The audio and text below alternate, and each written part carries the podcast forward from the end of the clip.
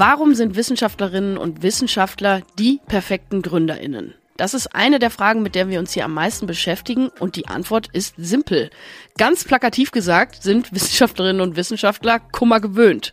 Man muss Resilienz zeigen, man muss ein der Glas halb voll Typ sein, um immer wieder aufzustehen, von Niederlagen zu lernen. In meinem persönlichen Fall jetzt in der Naturwissenschaft ist es so, dass wir uns Versuche überlegen, die wir beweisen möchten und ich kann im Prinzip schon mal davon ausgehen, dass 80 Prozent der Dinge nicht funktionieren, die ich mir ausgedacht habe. Das erfordert einiges an Leidensfähigkeit und aber auch an positiven Denkens und dem richtigen Mindset. Und all das sind Eigenschaften, die Gründer und Gründerinnen unbedingt auch mitbringen müssen, um ihr Startup voranzubringen, um sich mit Kundinnen und Kunden zu unterhalten, um Prototypen zu bauen, diese zu testen, zu lernen. All das, was unsere Coaches und Coachinnen immer wieder den Startups predigen, immer wieder aufstehen, wenn es es auch mal nicht geklappt hat. Und im Prinzip sind Wissenschaftler und Gründer, Wissenschaftlerinnen und Gründerinnen der gleiche Schlag Leute, wenn man es so will.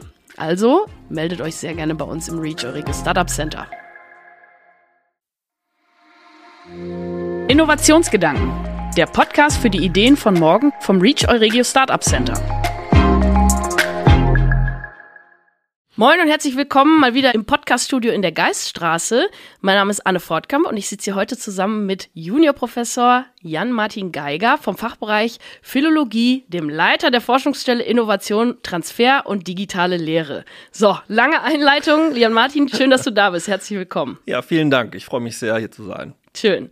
Ich würde sagen, ähm, und das haben wir jetzt ab und zu mal gemacht, dass wir den, den Gästen ein paar Einstiegsfragen gestellt haben, um erstmal ja so ein, so ein, ähm, ja, so ein Gesprächsanfang ähm, hinzukriegen. Würde ich das auch gerne bei dir machen, wenn du damit einverstanden gerne. bist. Frage ich mal direkt die für mich äh, sehr relevante Frage: Wein oder Bier? äh, Bier, ja. Als jemand, der aus dem Ruhrgebiet äh, kommt und vor allem äh, auch gerne Malzbier mag. Vor allem Ach. alkoholfreies Malzbier ist das für mich ganz klar. Ah, interessant. Ja, genau. Malzbier? Ach, ja. witzig. Früher haben wir das immer Dunkelbier genannt. Ja, oder Kinderbier sagt man auch, ne? Ja. ja. Bist du gebürtig aus äh, Dortmund, oder? Äh, tatsächlich komme ich aus Ostwestfalen Aha. und äh, bin dann über Münster, wo ich studiert habe, nach Dortmund zur Promotion gekommen. Genau. Okay, aber da kommen wir gleich nochmal drauf. Ich mache mal ja. weiter mit den, mit den äh, wichtigen Einstiegsfragen. Pommes mit Ketchup oder Mayo? Mayo, definitiv Mayo. Ja, ja, sehr gut. Das muss ich auch sagen. Also ja. äh, kann, ich, kann ich unterschreiben. äh, Buch oder E-Book-Reader? Buch. Tatsächlich das Buch, ja, mhm. muss ich sagen. Ähm, das hat einer, also hauptsächlich so haptische Gründe. Ne? Ich mhm. mag das, wenn man die Seiten anfassen kann. Ähm, das Geräusch, wenn es blättert. Also das, das, das, lese ich schon mit mehr Sinn als nur den Augen. Ja, ja das stimmt. Ja. Ich finde auch irgendwie mit einem E-Book-Reader äh, lese ich schneller als sonst und äh, ja. man kriegt vielleicht doch nicht alles so mit, wie man das mit einem Buch äh, tut. Naja. Okay, dann ähm, Münster oder Dortmund? Wichtige Frage. Ja, ich habe da zwei Herzen in meiner Brust, das kann ich gar nicht anders sagen. Ne? Als jemand, der hier studiert hat, äh, liebe ich diese Stadt und habe auch, als ich weggegangen bin, ähm, immer gesagt, Münster, ich komme wieder, mhm. was ich jetzt auch getan habe, mhm. ja, witzigerweise. Das ist ja alles, alles andere als, ja, danke, alles andere als planbar gewesen. Ähm, gleichzeitig ist Dortmund natürlich auch eine äh, wahnsinnig tolle und, und herzliche Stadt, äh, ja. an, an, der ich eben auch mittlerweile hänge, ja. Ja, okay. Ja, ja. gut, das kann ich so akzeptieren als Antwort. Auf jeden Fall. Und dann noch, äh, noch mal so eine Frage Richtung ähm, äh, Devices oder nicht Devices. Tablet oder Notizbuch? Ah, es kommt immer auf den Kontext an. Ne? Auch das hat beides, beides Vor- und Nachteile. Ähm, das Tablet immer, immer dann, wenn ich äh, was skizziere, was ich irgendwie schnell verwerfen muss, äh, wenn ich nicht viel irgendwie mitnehmen kann, unterwegs bin, dann ist es manchmal sehr praktisch. Mhm. Und äh, das, äh, das, das, das Malen auf einem Zettel ähm, ist aber auch eben sehr, sehr schön, ähm, weil es sich eben auch noch manchmal anders anfühlt. Äh, man äh, überlegt manchmal viel bewusster, bevor man was aufschreibt, weil man eben weiß, man kann es nicht so ohne weiteres wieder äh, wegpacken. Also ja. das hat beides Vorzüge. Ja, ja, okay. Sehr diplomatische Antworten. ähm, ich würde sagen, du hast ja vorhin schon angeteasert, du bist, hast in Münster studiert und bist dann nach Dortmund zur Promotion. Ja, so was hast du denn in Münster studiert und äh, was war dann dein Promotionsthema in Dortmund? Ja. Also ich habe am äh, Fachbereich 4 zunächst äh, Wirtschaftswissenschaften, also Volkswirtschaftslehre studiert und äh, habe parallel dazu am Fachbereich 6 äh, Erziehungswissenschaft ähm, absolviert. Und für mich war ähm, eigentlich immer schon klar, dass ich äh, thematisch irgendetwas an der Schnittstelle zwischen diesen beiden Themen, also Wirtschaftswissenschaften und Bildung auch, auch tun möchte. Ah, und okay. Äh, da war nach dem Studium also noch ganz viel Hunger da. Und ähm, es ergab sich dann die, die Möglichkeit, in Dortmund anzufangen auf einer Projektstelle. Ähm, da war das Thema Dissertation bei mir, muss ich ehrlich gesagt sagen, noch gar nicht so wahnsinnig dominant. Ne? Mhm. Zu wissen, dass es die Möglichkeit gibt, war mal schön. Ähm, es war eine Projektstelle auf einem Exist-Projekt, ähm, wo es darum Ach. geht, die, die Gründerhochschule oder ich glaube, das Exist-Projekt selbst hieß die Gründerhochschule, ähm, dort verankern zu lassen an der Universität und habe da mitgewirkt und ah. äh, insbesondere erstmal an, an, an Formaten ähm, gearbeitet, äh, die dazu beitragen, unternehmerisches Denken und Handeln oder dazu beitragen sollen, ähm, diese Denkweisen ähm, an der Universität eben zugänglich zu machen. Ach ne? super. Und äh, daraus ist dann tatsächlich auch meine Dissertation entstanden, nämlich ähm, die Frage danach, wie man Entrepreneurship Education Angebote ähm, entwickeln kann, wie man, wie man messen kann, ähm, was sie denn bewirken bei Lehrenden und bei Lernenden. Ne? Ah, okay. Ah, das ist ja interessant. Ja. Da bist du ja wirklich äh, prädestiniert dafür, für deine Rolle, die du ja auch bei uns quasi inne hast. Das habe ich am Anfang gar nicht erwähnt, denn du bist ja auch Teil unseres Professurenclusters hier im REACH. Ja. Und ähm, äh, ja, im Prinzip eine bessere Besetzung äh, oder Neubesetzung. Du bist ja die letzte, die letzte oder der letzte, der dazugekommen ist, wenn man so möchte. Aber da stellt sich mir auch direkt die Frage, und vielleicht kannst du das noch so ein bisschen, bisschen uns nochmal erklären, wie man dann aus der Philologie zum Thema Entrepreneurship kommt. Denn das ist ja jetzt nicht das ähm, oder der Fachbereich, wo man als erstes an Startups denkt. Ich meine, du in deiner persönlichen Biografie jetzt ja, aber du bist jetzt genau, ja. quasi hier wieder hergekommen und musst jetzt die Leute in der Philologie erstmal auf dieses Thema bringen, ja. oder? Äh, ja und nein. Also das ist gar nicht. Also ich finde es ehrlich gesagt schade, dass das gar nicht der Fachbereich ist, mit dem das in Verbindung gebracht mhm. wird, äh, weil ich glaube, dass da unglaublich viele Anknüpfungspunkte sind, sowohl im Hinblick auf Forschung äh, als auch Lehre und Transfer. Ja? Ähm, Philologie befasst sich stark mit Fragestellungen von, von Sprache, Literatur und Kultur. Mhm. Und äh, das sind das sind Bereiche und Phänomene, die ähm, ja der Frage nachspüren, unter anderem, wie eigentlich unsere Wahrnehmung zustande kommt. Ja? Ähm, wie sich unsere Wahrnehmung auf der gesellschaftlichen Ebene ähm, herausbildet und ähm, trägt unglaublich dazu bei, ähm, wie wir, wenn wir jetzt äh, am Ende des Tages auch über Unternehmertum sprechen, mhm. ja, entsprechende äh, Phänomene wahrnehmen oder nicht wahrnehmen. Ja? Also wir sehen zum Beispiel, dass Figuren, die mit Entrepreneurship in Verbindung gebracht wird, ich sage das jetzt extra äh, mhm. neutral, mhm. um nicht irgendwie schon eine Wertung reinzubringen, mhm. ähm, beobachten wir, wenn wir Studierende fragen, ähm, dass sie die mit, mit Personen in Verbindung bringen, wie Mark Zuckerberg, äh, Elon Musk, Jeff Bezos mhm. ja, und äh, viele, viele, viele weitere. Und wir hören aber sehr selten Attribute wie, das ist eine Frau, die dahinter steckt. Ne? Mhm. Ähm, oder das ist etwas, was nicht im äh, technischen Bereich ist. Ne? Mhm. Also das ist eine, eine Prototypisierung, die sich da mhm. teilweise herauskristallisiert, die natürlich auch davon abhängt, ähm, was wir beobachten können ne? in mhm. unserem alltäglichen Dasein, was wir ähm, ja in der Medienlandschaft aufnehmen und aufgreifen. Und das fließt in unsere gedanklichen Strukturen natürlich dann auch in die Prototypisierung von von unternehmerischen Typen hinein. Mhm. Und ähm, da liefern ja eben die, die, die ähm, Paradigmen, mit denen wir es in Sprache, Literatur und Kultur ähm, zu tun haben, ähm, sehr gute Ansätze, ne, dieses Bild, diese Figuration erst einmal zu, zu dekonstruieren ne, und auch mhm. mal äh, einfach der Frage auf den Grund zu gehen, warum ist es eigentlich so und mhm. ist das vielleicht sogar etwas, was Menschen, ähm, die eigentlich eine Affinität haben zu Innovation und vielleicht auch zur Gründung,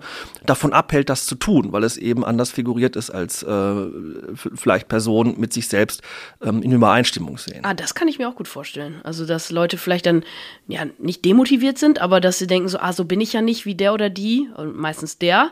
Ja. Äh, und äh, dann versuche ich das gar nicht erst.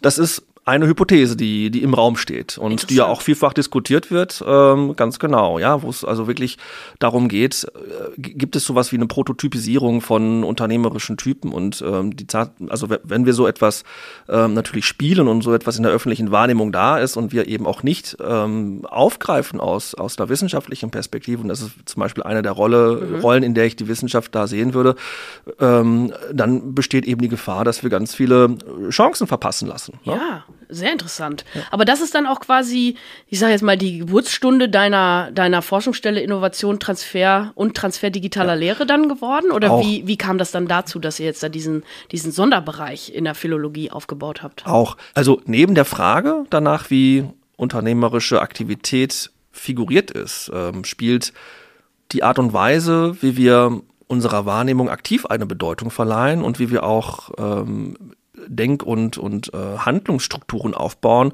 ähm, eben auch eine ganz zentrale Rolle in dem, äh, aus einer philologischen Perspektive.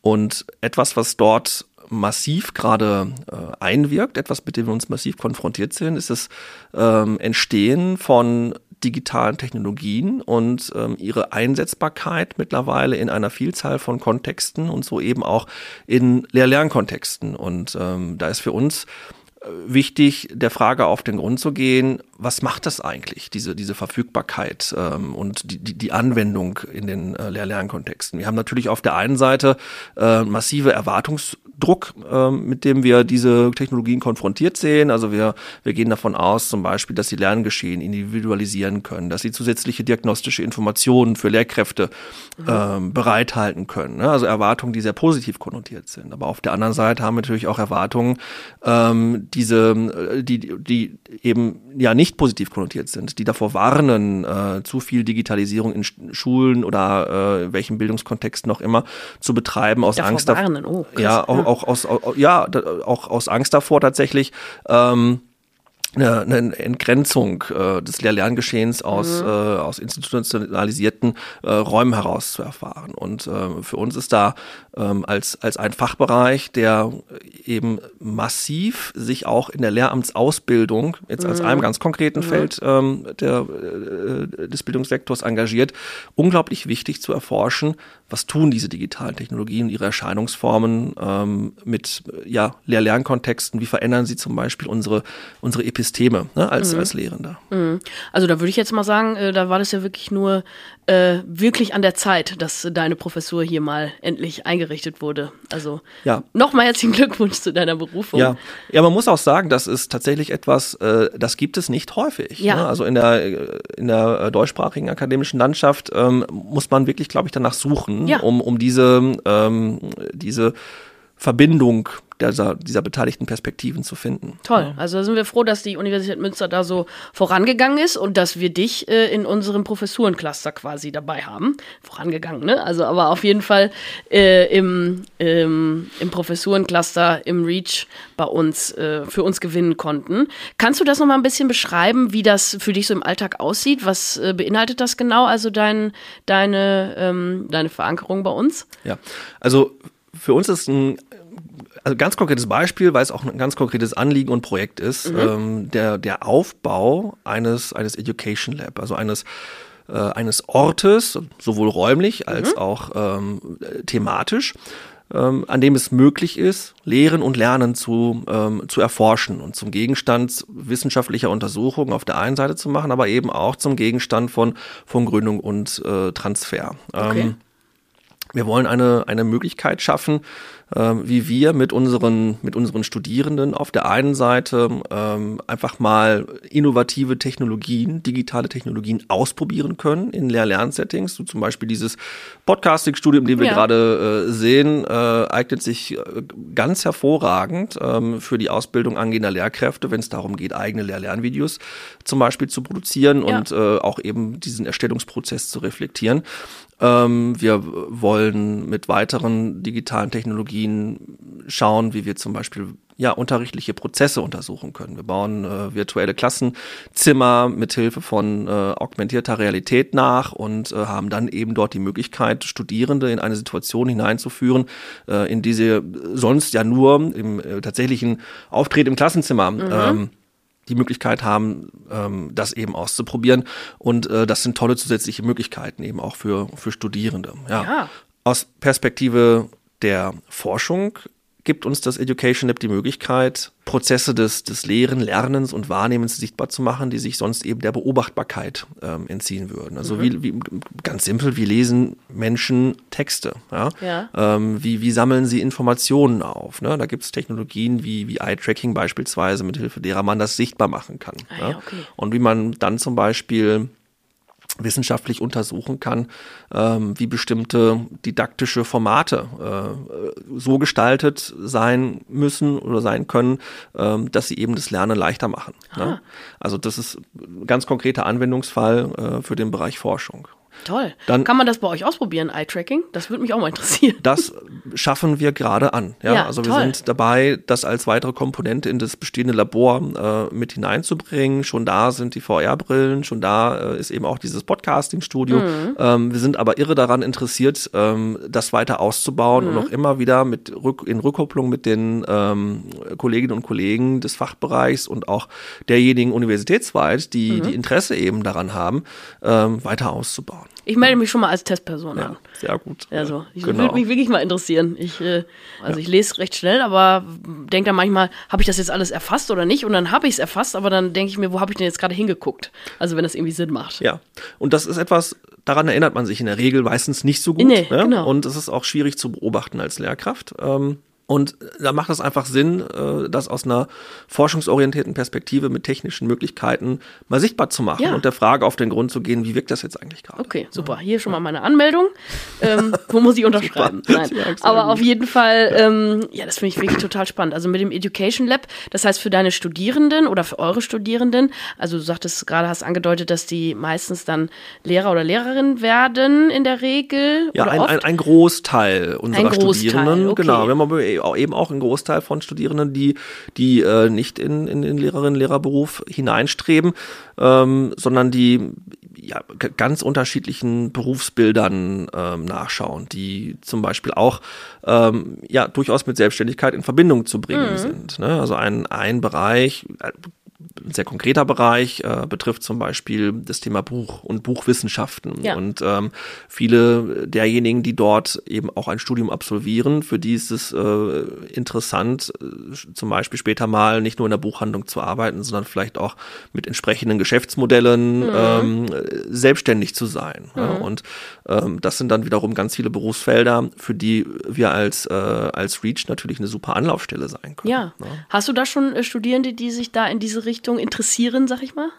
Ich habe tatsächlich Studierende, äh, die gerade Geschäftsmodelle entwickeln. Ja, Ah, zusammen, ja, tats tatsächlich, ja. Also das, äh, die, die- sind da dran ähm, und was denen eben oftmals ähm, noch noch äh, noch fehlt oder was was was sie eben noch brauchen, ähm, das ist einfach das das Gespür dafür, wie unternehmerische Logiken funktionieren. Ja, die, ähm, vi- viele derjenigen, ich meine, das wisst ihr ja auch, ne, die die zu uns kommen ins Reach, die sind ähm, totale Expertinnen und Experten in ihren Fächern ne, und und ähm, kennen sich super aus mit dem, was sie tun. Ähm, das allerdings zu überführen ne, in, Ja. die, in die Praxis und äh, zu überlegen, wie man wirklich eine, äh, eine solide Wertschöpfungskette dahinter bauen kann, ja, so dass das auch ein, ein tragfähiges Geschäftsmodell wird. Ähm, das ist eine Perspektive, die eben ganz vielen Disziplinen und so eben auch ähm, dem, dem, dem Fachbereich neuen, ähm, und unseren Philologinnen und Philologen ähm, erstmal nicht unbedingt inhärent ist und ähm, wo wir dann wirklich sehr gute Ansprechpersonen sind. Ja, ja, eben, wollte ich gerade sagen. Ihr seid da ja wirklich die perfekten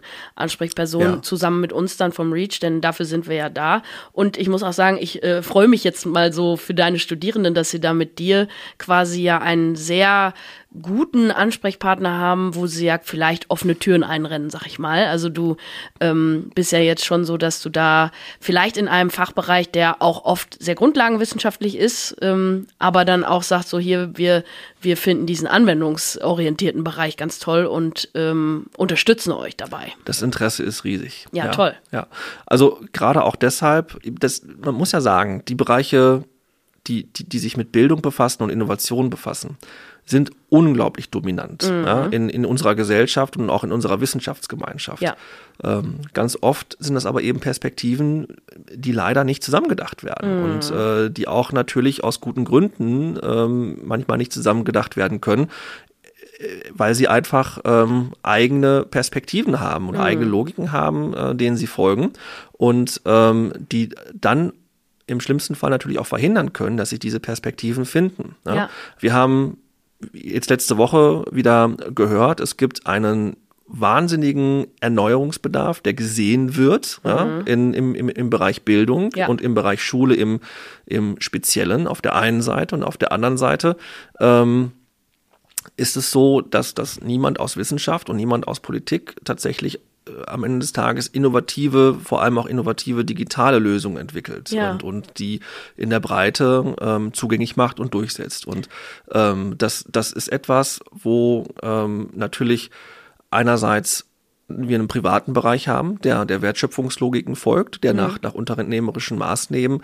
äh, Maßstäben agiert. Und wir haben auf der anderen Seite einen, einen Bereich äh, der, der Bildung, der eben aus guten Gründen gerade nicht solchen Logiken folgt oder mhm. folgen kann. Also wir können auf, auf Bildung kein Preisschild draufschreiben. Nee, genau. Gleichwohl würden wir aber sagen, Bildung ist doch etwas, was einen absolut essentiellen Wert darstellt, sowohl auf einer gesellschaftlichen als auch auf einer äh, individuellen Ebene. Ja, somit der höchste Wert im Prinzip. Ja. Ne? Und das heißt also, wir haben mindestens zwei zwei Konzeptionen von, von Wert äh, oder von Werten, ne, die diesen beiden Bereichen jeweils schon mal zugrunde legen ähm, und wo wir wirklich dringend ähm, hingehen müssen und äh, schauen müssen, wie man, wie man Beziehungen zwischen diesen beiden Bereichen ähm, etablieren kann. Mhm. Weil ne, sowohl Innovation ist eine Grundlage für gute Bildung und umgekehrt ist gute Bildung ja. Grundlage für, für Innovation. Ja. Also ich finde das wirklich ähm, bemerkenswert. Also äh, mit den News von letzter Woche, wahrscheinlich spielst du auf die PISA-Studie an. Ja, tatsächlich. Und, äh, genau. ne, das hätte ich mir jetzt so gedacht, ja. das Kind ruhig beim Namen nennen. Aber ähm, warum glaubst du, ähm, ist das so, dass das, wie du gerade gesagt hast, die Innovation, dass man da so dahinterherhängt in, in der Wissenschaft, äh, beziehungsweise im Bildungsbereich? Äh, haben die Leute Angst oder wo, woran liegt das? Das kann ich gar nicht genau beziffern. Ich glaube, diese Bereiche haben nicht den Blick füreinander. Ohne, mhm. also ne, natürlich gibt es Konfliktpotenziale, die da, mhm. die da bestehen, ne? wie gerade schon erwähnt, unterschiedliche Auffassungen davon, ne? wie, wie eben so, so, so ein Begriff des, des Werts vielleicht auch zu, zu konzeptionalisieren ist.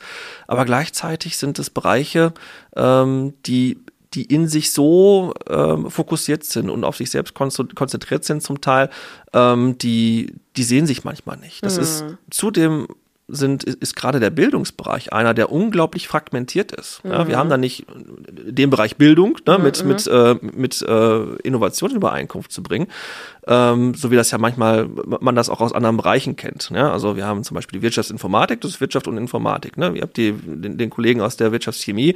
Ähm, ist auch völlig äh, klar, dass da zwei Perspektiven sind, die zusammenkommen. Ja. Wenn wir jetzt über den Bildungsbereich sprechen, ähm, dann haben wir ähm, unglaublich fragmentierte ähm, und oder voneinander losgelöste Perspektiven und Akteurinnen und Akteure.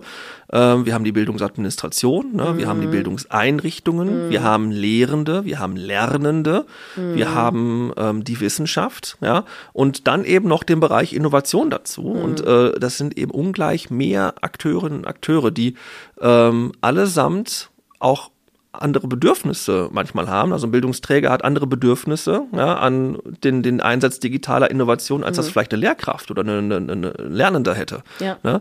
Und ähm, diese Vielschichtigkeit führt, glaube ich, manchmal dazu, dass, ja. dass diese Blicke füreinander nicht so unmittelbar da sind, wie ja, das in anderen Bereichen der Fall ist. Okay, interessant.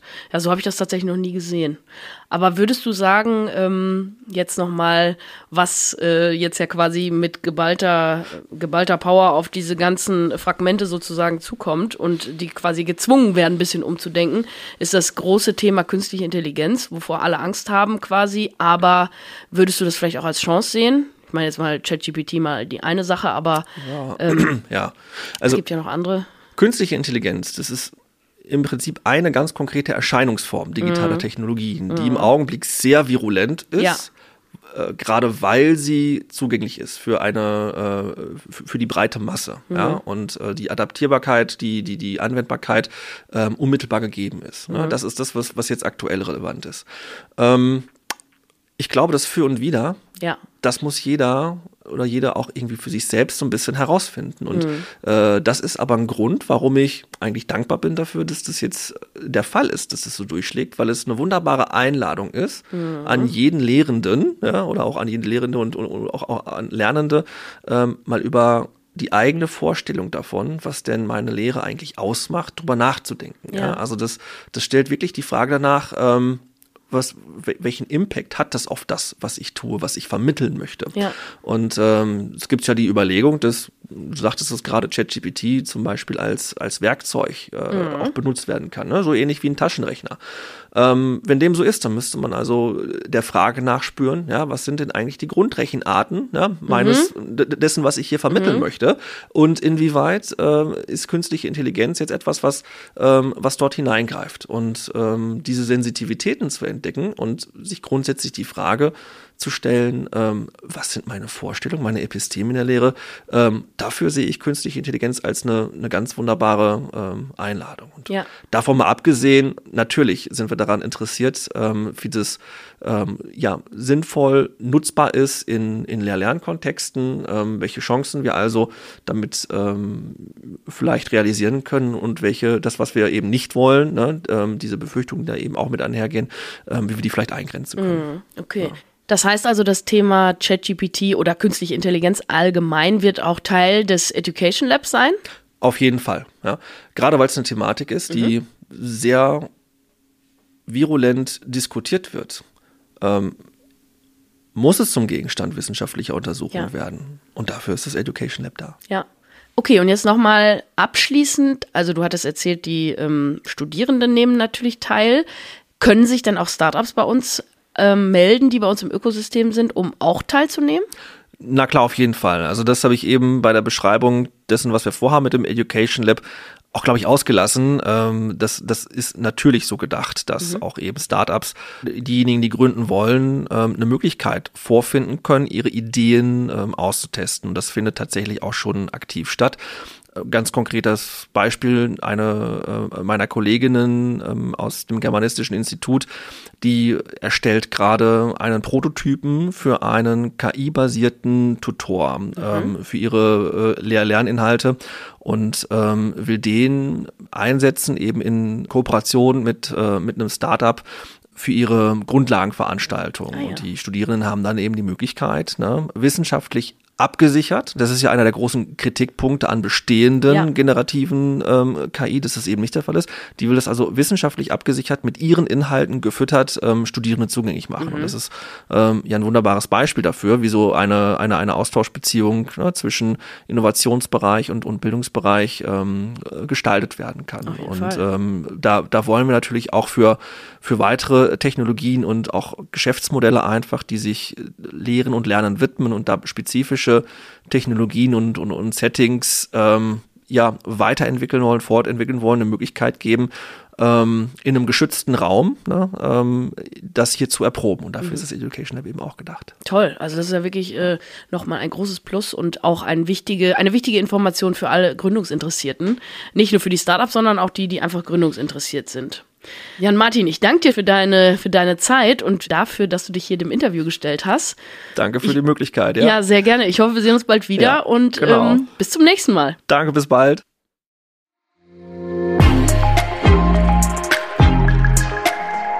Der Reach Podcast From Science to Startup.